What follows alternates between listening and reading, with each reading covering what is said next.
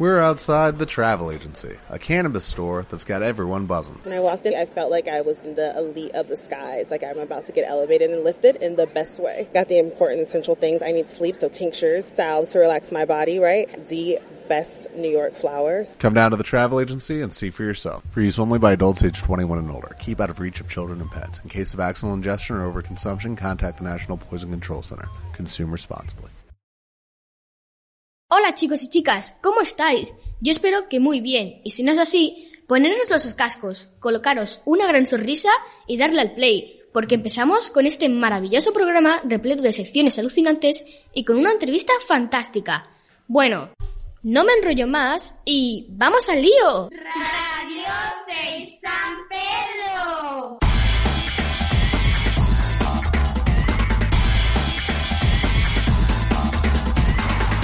Radio Televisión Tape San Pedro, como bien ya saben, ya llevamos unas pocas entrevistas y la mayoría son de gente de nuestra localidad, pues San Pedro nos está demostrando que está llena de talento y de gente muy pero que muy interesante. Hoy traemos a un sanpedreño amante de su tierra, de la amistad.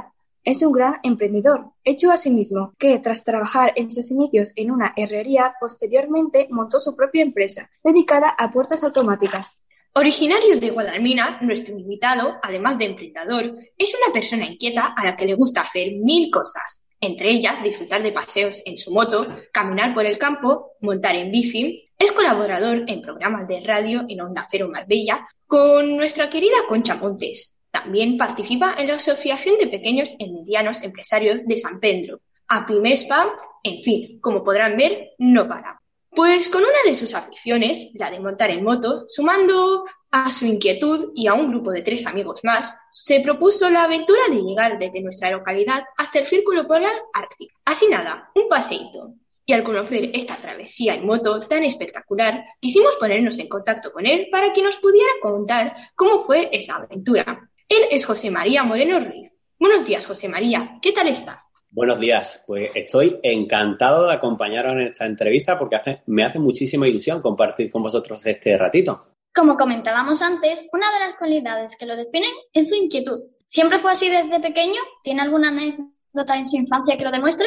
Pues mira, la verdad es que sí, que siempre he sido muy inquieto y me ha costado mucho a veces el concentrarme en algunas cosas, ¿no? De pequeño siempre me ha gustado hacer cosas en el, al aire libre y, y de las anécdotas que tengo que me recuerdo de cuando era más pequeño, relacionada con el, con el viaje en la moto también, es que cuando me compraron una bicicleta, la primera, cuando tenía, yo creo que en torno a cuatro años, pues me escapé con la bicicleta y fui hasta, hasta la playa, que estaba como un kilómetro y pico, y, y tuvieron que salir a buscarme, ¿no? Por, yo creo que por esa inquietud de descubrir sitios nuevos.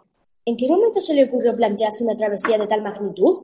La verdad es que desde hace muchos años, pues hacemos coincidir nuestras vacaciones con viajes en moto por, por Europa o incluso por, por, por, Marruecos, por otros países. Y como este año coincidía que hacía un aniversario un tanto especial, pues pensé en iniciar eh, un viaje de la vuelta al mundo en moto y tenía pensado ir a Jordania para iniciar este primer eh, tramo, eh, hacerlo por etapas y el primer tramo hacerlo desde San Pedro hasta Jordania. Pero al final un familiar mío, un amigo, me dijo que le hacía muchísima ilusión eh, ir hasta Cabo Norte, que es el punto más septentrional de Europa. No hay más carretera al norte más allá de, de, Nordcap.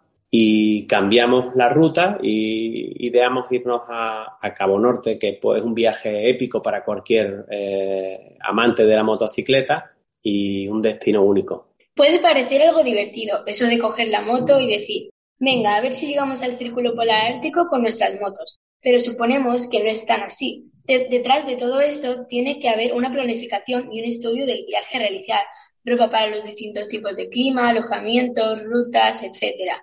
¿Cómo planificaron y organizaron el viaje y cuánto tiempo estuvieron organizándolo? Bueno, pues en principio yo mi viaje, como os he comentado, no era a Cabo Norte, con lo cual en enero eh, solemos asistir a, a, una concentración mototurística que hay en Valladolid, que le llaman Pingüinos, y allí fue donde surgió la idea de cambiar pues todo este viaje de a Jordania hacia Cabo Norte con un familiar mío, que es mi cuñado, que se llama Andrés Ruiz, y ha sido el, compañero con el que hemos hecho el recorrido, igual que con otros dos amigos, que es Pepe Jiménez y, Carlos eh, Tineo. Y ahí salió la idea de decir, oye, vamos a Cabo Norte como un reto y empezamos a ver las distancias, el recorrido, preguntamos sobre todo en redes sociales españoles que estaban en otros países como Noruega y la verdad es que todo el mundo nos dijo que no lo hiciéramos, con lo cual a veces esto lo que conlleva es que te motive más a hacerlo porque empiezan a surgir dudas y por qué no vamos a ir. Y bueno, nadie nos aconsejó ir y la verdad es que es un destino para hacerlo en verano. Pero eh, por cuestiones laborales y familiares, pues había que hacerlo. Es un viaje muy largo, normalmente se realiza entre 20 y 30 días y en esta fecha me era muchísimo más fácil organizarlo porque coincide Semana Santa, que es una semana eh, que es prácticamente siempre de vacaciones, y una más. Y a partir de ahí, pues empezamos a, trazar nuestra ruta. Normalmente lo que hacemos es eh, hacer un diario de aproximadamente los kilómetros que vamos a hacer y las ciudades por donde vamos a pasar. Lo que pasa es que cuando se viaja en moto y más en, en, estos, en estos destinos, es muy difícil planificarlo todo y que salga bien. En este caso, pues teníamos planificado algunas cosas, no todo con detalle. Los alojamientos se cerraban día a día, porque en función de la meteorología podíamos hacer más o menos kilómetros. Y dentro de lo que cabe, pues aunque hubo que cambiar muchas cosas, ese diario inicial que teníamos, el que nos ha valido de guía. ¿A quién de los cuatro amigos que realizaron esta singular travesía se le ocurrió y qué dijeron los demás al escuchar la propuesta? Bueno, pues como os comentaba, en, esta concentración que estuvimos en enero se le ocurrió cambiarme los planes a mi cuñado Andrés, lo cual yo acepté de inmediato porque nos conocemos desde hace mucho tiempo y para viajar en moto, pues igual que cualquier otro tipo de viaje o cualquier eh, cosa que quieras hacer en compañía, pues hay que conocerse muy bien. Se le ocurrió a Andrés, yo le dije directamente que sí, mi compañero también Pepe Jiménez y Carlos Tineo, pues que son unos amantes de viajar en moto, pues inmediatamente se sumaron, se sumaron a la aventura y a partir de ahí pues empezó todo. ¿Cuántos kilómetros hay desde San Pedro al Círculo Polar Ártico y cuánto tardaron en llegar? Bueno, pues mira, el, círculo polar ártico, pues circunscrita lo que es la parte noruega y parte norte y parte de Finlandia. Eh, nosotros fuimos a cruzarlo en la subida, hicimos la subida por el mar Báltico y fuimos hasta Rovaniemi, que es una ciudad finlandesa.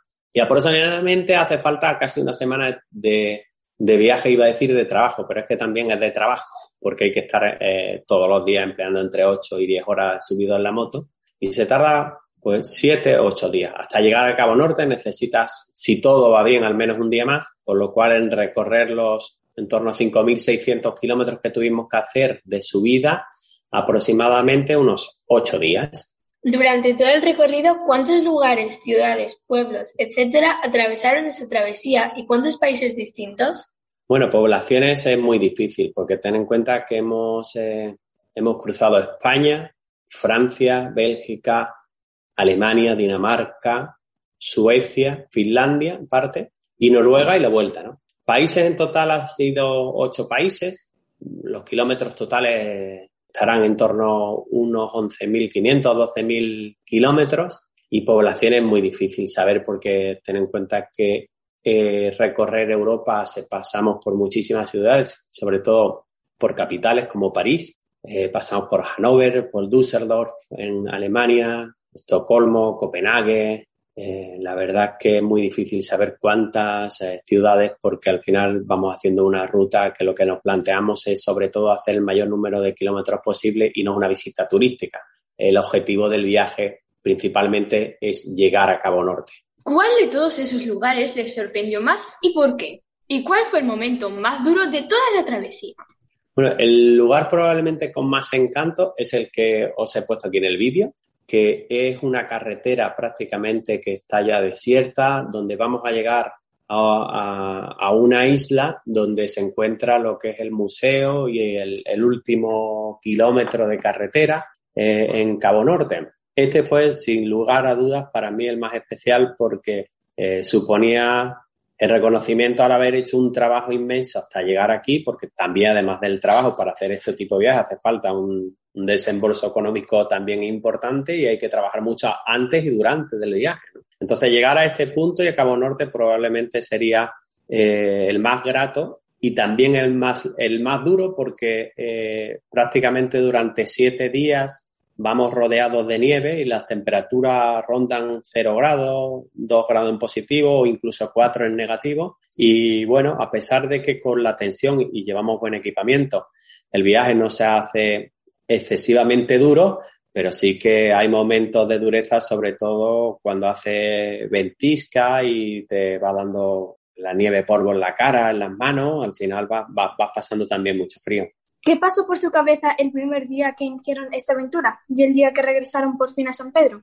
Bueno, pues mira, yo el primer día de viaje para mí siempre es súper gratificante y con una ilusión tremenda. Salir es lo que más me gusta, sobre todo cuando ya salgo de casa, como que me libero un poco porque ya inicié el viaje que tenía tantas ganas de hacer y hasta la llegada al objetivo o a la meta, en este caso a Cabo Norte, se me pasa de una manera muy agradable y voy con muchísima ilusión y puedo estar muchísimas horas encima de la moto haciendo kilómetros. Y los puntos más duros son cuando tienes que volver, ves que estás muy lejos de casa y el viaje se va haciendo, va pasando como en cámara lenta.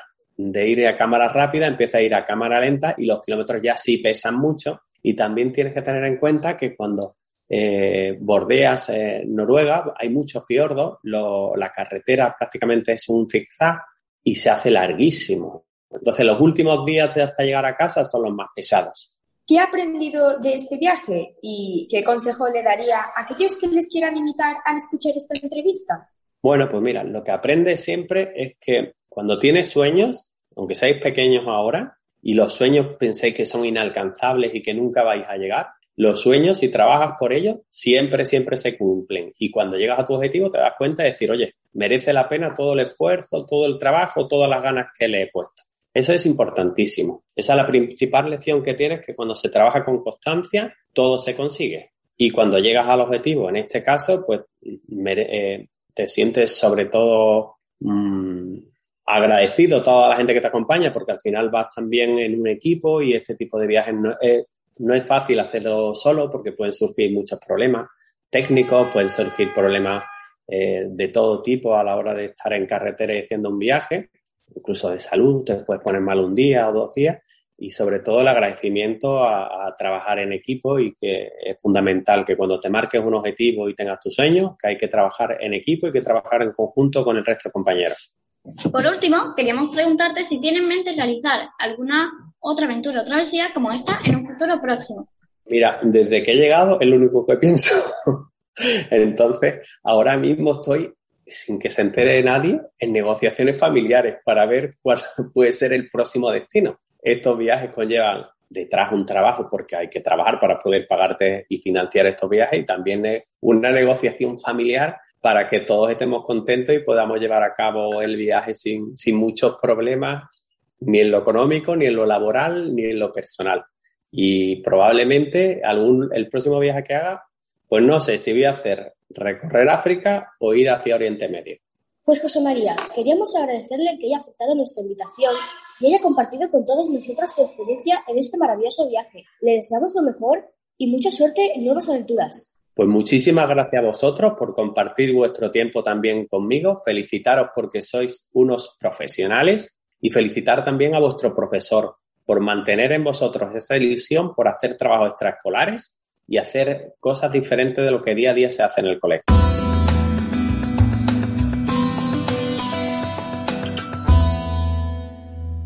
Espectacular la entrevista, ni más ni menos a una gran persona que seguro la conocíais. A mí las entrevistas me encantan, son divertidas y también se aprende mucho, ¿no, Laura? Exacto, Sara. Como has dicho, aprendes bastante sobre lo que vivieron grandes personas de aquí, nuestra localidad. Sin duda, las entrevistas son muy llamativas e interesantes, por eso nos gustan tanto, ¿no? Pues sí, yo creo que le gusta a todas las personas que nos escuchan, pero mientras estás escuchando la entrevista es mejor disfrutarla con algo de comida, un picoteo o algo así. Y hoy en cocina os traemos un plato dulce que tiene muy buena pinta, la tarta de lima y coco, un postre que está buenísimo. ¿Qué tal si vamos ya con los ingredientes? Los ingredientes, un bote de leche condensada de 370 gramos, 400 gramos de queso de untar, 150 mililitros de zumo de lima, 60 gramos de coco rallado más otros 30 gramos para decorar. Y por último unos bizcochitos duros. Son unos ingredientes fácil de conseguir, en mi opinión. Pero lo interesante es ir al preparado. Pues cuéntanos cómo hacemos esta tarta, Laura. Y ahora vamos con la preparación. Exprimimos las limas. En un bol ponemos el zumo de lima, la leche condensada, el queso y el coco. Batimos bien y reservamos. Forramos un molde de 20 centímetros con papel. Lo cubrimos con los bizcochitos y a continuación le echamos la mezcla que teníamos reservada. Alisamos la superficie con una espátula y metemos al frigo como mínimo unas 8 horas. Decorar con gajos de lima y el resto del coco rallado y servir bien fría. Me da a mí que esta receta es muy fácil, ya que no hay que utilizar tantos ingredientes y no tiene complicación ninguna. ¿Qué opináis vosotros? ¿Y tú, Sara? Para mí, esta es una de las recetas más fáciles, aunque no sería capaz de decir la más rica. De tanta variedad de platos que hemos hecho, seguramente habrá uno que sea espectacular. Pero si digo la verdad, todos son espectaculares y con una pinta que ni contaros. A ver si me animo y la hago. Yo también, Sara. Estaría genial poder intentar hacer este postre. Pero tengo una noticia buena y una no tan buena. La mala, digámoslo así, es que se acaba esta sección, pero la buena... La buena es que no hay que preocuparse, porque nos queda todo un programa por delante. Y más que ahora vamos a biblioteca con Penélope. Sí, así es. A ver con qué nos sorprende hoy. Ella siempre nos trae unos libros fantásticos e interesantes. No puedo esperar. Cuéntanos, Penélope, ¿qué has traído hoy?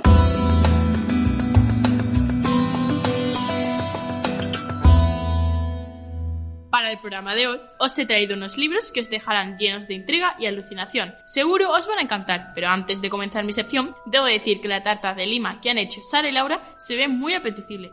Tengo muchas ganas de probarla y sobre todo de hacerla. Bueno, que no me enrollo más y os dejo estos libros geniales. El primero es Caperucita Roja. Caperucita Roja es una niña que quería mucho a su abuelita. Un día su madre le da una cesta de comida para que se la lleve su abuelita, que está enferma y vive en, una en la casa algo lejos de ellas. En el camino se encuentran con el lobo feroz que la reta a una carrera hasta la casa de la abuelita. Este libro es muy famoso, seguro que vosotros lo sabéis. ¿Os lo habéis leído? Sí, yo me he leído este libro y personalmente es muy interesante. El segundo es... Invisible. Desgrana el drama que vive un niño en un centro escolar, una historia de la que es imposible salir inmende Llega un momento en el que el dolor de este niño es tan inconsumerable que eres tú el quien lo siente. Invisible es un libro sobre emociones, sentimientos y autoestima. Un libro que puede remover por dentro a lectores y a lectoras de todas las edades, pero especialmente adolescentes que puedan estar sufriendo. Tener cerca casos de bullying, acoso escolar. En esta novela, al protagonista es un niño al que a veces desearía ser invisible o a veces dejar de serlo. Vale, ya sé que este libro es muy triste, pero porque sea triste no le quita que también sea un bonito libro. Os recomiendo leerlo. Y ahora pasamos al último libro de esta sección de hoy. Abra Cadabra, los magos rebeldes. El protagonista de la historia es Carter, un niño sensato y avispado, al que sus padres enseñan algo de magia antes de fallecer. La aventura comienza cuando se ve abocado a huir de su tío, que utiliza la magia para robar, algo que a Carter le parece muy reprobable. Durante su ida no tiene la muy buena suerte porque acaba cayendo en las garras de Bosso y su banda, que pretenden robar el diamante más grande del mundo, la estrella de África. Como no todo puede ser malo, acabará haciendo un grupo de amigos, otros cinco niños, juntos y sirviéndose de la magia. Harán todo lo que esté en su mano para impedir que los habitantes del mineral Wells sigan sufriendo a este malvado boso. Wow, este libro no me lo he leído, pero solo con escuchar de lo que trata me lo leería sin pensarlo dos veces acabamos de llegar al fin de esta sección, pero no de este programa, así que seguro que Ainora nos va a enseñar un invento super guay.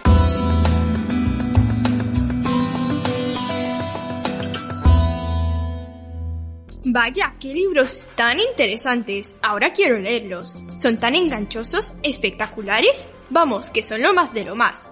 Y ahora pasamos a una sección muy interesante que seguro os va a fascinar. Bueno, creo que ya sabéis cuál es, pero por si acaso os lo aclaro. Estamos en la sección de inventos donde os voy a hablar sobre un invento terrible. Sí, acabo de decir terrible porque el invento del que os voy a hablar hoy es la bomba nuclear. Así que poneros cómodos y escuchad con atención.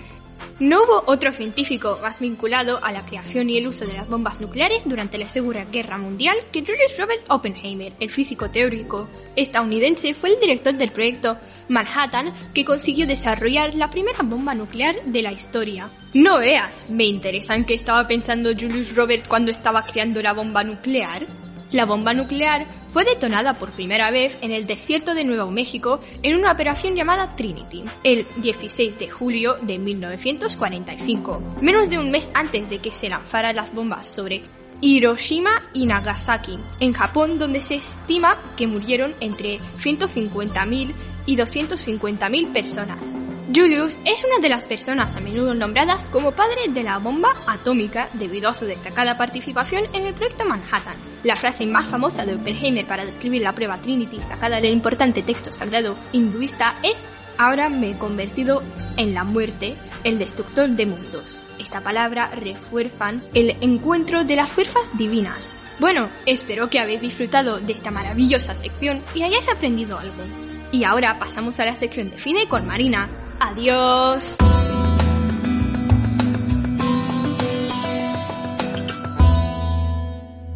¡Buah! ¡Qué entrevista más chula! ¿A que sí, chicos? Y también ha estado muy bien ese invento. Pero debo decir que esta vez no es un invento muy bueno, sino que puede llegar a matar vidas. Pero, pero, a mí me encantaría explorar más a fondo ese invento. Porque yo soy muy fan de los inventos, tanto antiguos como nuevos. Bueno, pero no me enrollo más y vamos a empezar con las películas y series que os he preparado. He elegido unas películas que a mí me encantan y por eso os las quiero enseñar a vosotros. Espero que os guste. Vamos a empezar con mi favorita, Tú a Londres y yo a California. Esta película empieza con Hallie, una niña de 11 años que va a un campamento de verano. En ese campamento conoce a Annie, una niña también de 11 años que es idéntica a Hallie. Al principio no se llevan nada bien, pero con el tiempo fue cambiando. Se dieron cuenta de que tenían los mismos gustos, las mismas alergias y sí, el mismo collar de nacimiento, cada una con su letra grabada. Bueno, y ya no os digo nada más, o al final os estripo la peli. Esta es mi favorita y yo diría que la más interesante. Ahora vamos a pasar con una peli que tenemos que ver sí o sí con palomitas y es... Papá por sorpresa. La estrella de fútbol, Joe Kickman, parece tenerlo todo. Él es rico, cuidadoso y su equipo está por obtener el campeonato. Repentinamente, Joe recibe una noticia inesperada. Tiene una hija, fruto de su último encuentro íntimo con su ex esposa. Joe debe aprender a equilibrar su carrera profesional. ¡Wow! Me encanta esta película. Para verla con palomitas y luces apagadas. Y ahora toca la serie del día. Y esta serie es... Los Thundermans. Es una serie muy divertida. Trata de una familia de superhéroes que tienen que ocultar su identidad. Aunque las únicas personas que sabemos ese secreto familiar somos nosotros. Me encanta esta serie. Y ya ha acabado esta sección muy cinefantástica. Y ahora os dejo con unas curiosidades con Ana Paula, que ni te las imaginas. Ana Paula, ¿qué te han parecido estas películas y series? Porque a mí me han encantado tus curiosidades. Y seguro que a vosotros también. ¡Hasta la próxima!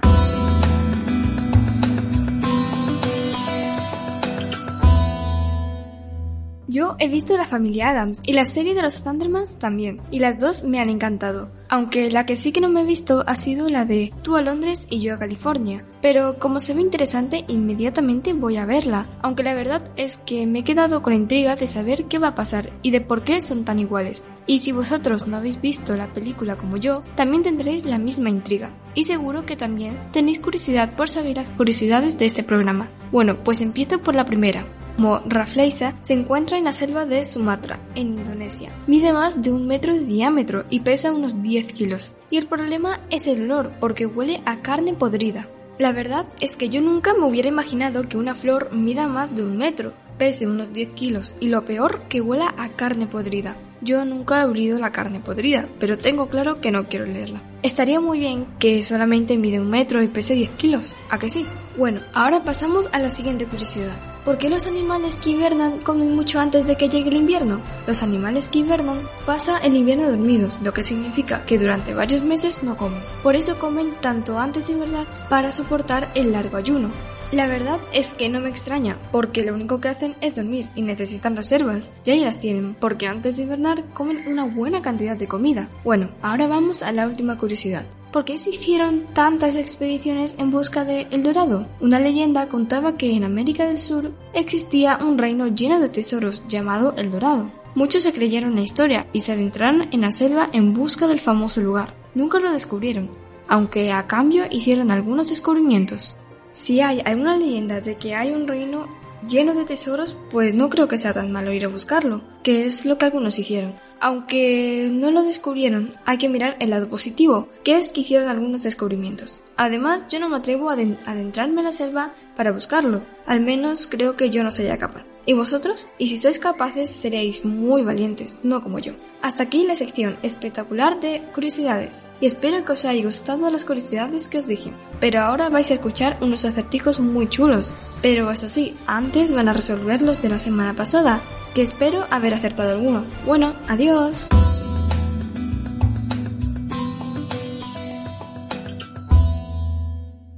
Madre mía, Ana Paula, esas curiosidades no las he escuchado en mi vida. ¡Wow! ¿Cuántas curiosidades aprendemos en este programa? Pero bueno, ya no estamos con las curiosidades, sino que empezamos con la sección de acertijos. Hoy os traigo unos acertijos súper chulos y divertidos, pero antes de empezar, vamos a resolver los de la semana pasada. Tengo un arco, no soy flecha y sí de madera. Bueno, bueno, este no es muy difícil, el resultado era tío vivo. Pasemos con el siguiente. Soy ave y soy llana, pero no tengo ni pico ni alas. Respuesta la avellana. La verdad es que este para mí es bastante fácil. Ruedo, ruedo y en los bolsillos me quedo. Respuesta, moneda. No acerté este acertijo, la verdad es que era bastante difícil. Ahora sí, comenzamos con los acertijos de esta semana. ¿Qué es lo que puedes encontrar una vez en un minuto, dos veces en un momento y ninguna vez en 100 años? Bueno, este no lo tengo muy claro, la verdad. Vamos con el siguiente. Pan y pan y medio. Dos panes y medio. Y cinco medios panes. ¿Cuántos panes son? En este hay que pensar, ¿eh? Y el último, en un coche iban dos madres y dos hijas, pero el coche solo había tres pasajeros. ¿Cómo es posible? Bueno, hemos terminado esta sección de acertijos. Deseo que os haya gustado. La verdad es que no he acertado casi ninguno. No es que se me dé muy bien los acertijos, pero bueno, con el tiempo iré mejorando. Hasta la próxima.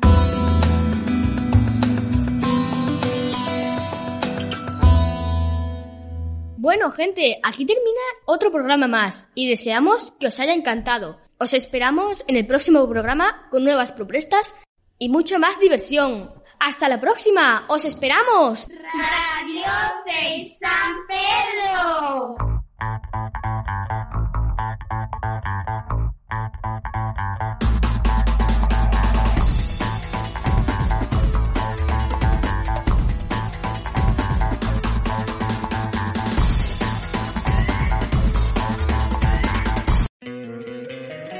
Encantaría tener 100 dólares extra en tu bolsillo?